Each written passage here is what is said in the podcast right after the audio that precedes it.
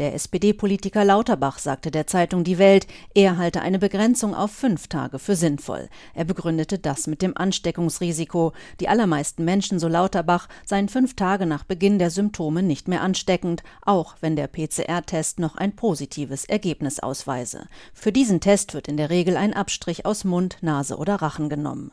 Zuvor hatte der Berliner Virologe Drosten eine Verkürzung der Quarantänezeit vorgeschlagen. Menschen mit Verdacht auf eine Infektion sollten sich nur noch fünf anstatt 14 Tage isolieren müssen. In diesem Vorschlag, den ich da mache mit fünf Tagen, gehe ich bis an die Schmerzgrenze der Epidemiologie. So Drosten in seinem NDR-Podcast. Er sprach von einer steilen These, wenn man sage, nach fünf Tagen sei eigentlich die Infektiosität vorbei. Dennoch ist es von mir jetzt auch einfach eine Überlegung, was kann man denn jetzt in der Realität machen, damit man nicht einen de facto Lockdown hat? Mhm. Es nützt ja nichts, wenn man alle möglichen Schulklassen, alle möglichen Arbeitsstätten unter wochenlanger Quarantäne hat.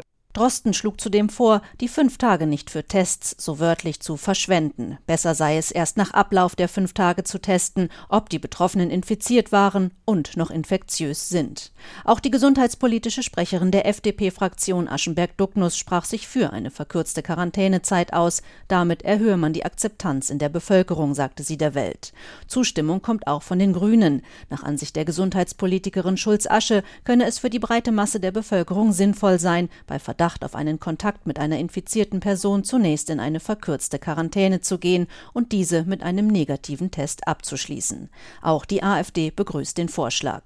Die CDU-Gesundheitsexpertin Mark verwies auf eine Untersuchung. Sie sagte, Bund und Länder hätten das Bundesgesundheitsministerium und das Robert Koch Institut damit beauftragt, eine mögliche Verkürzung zu prüfen.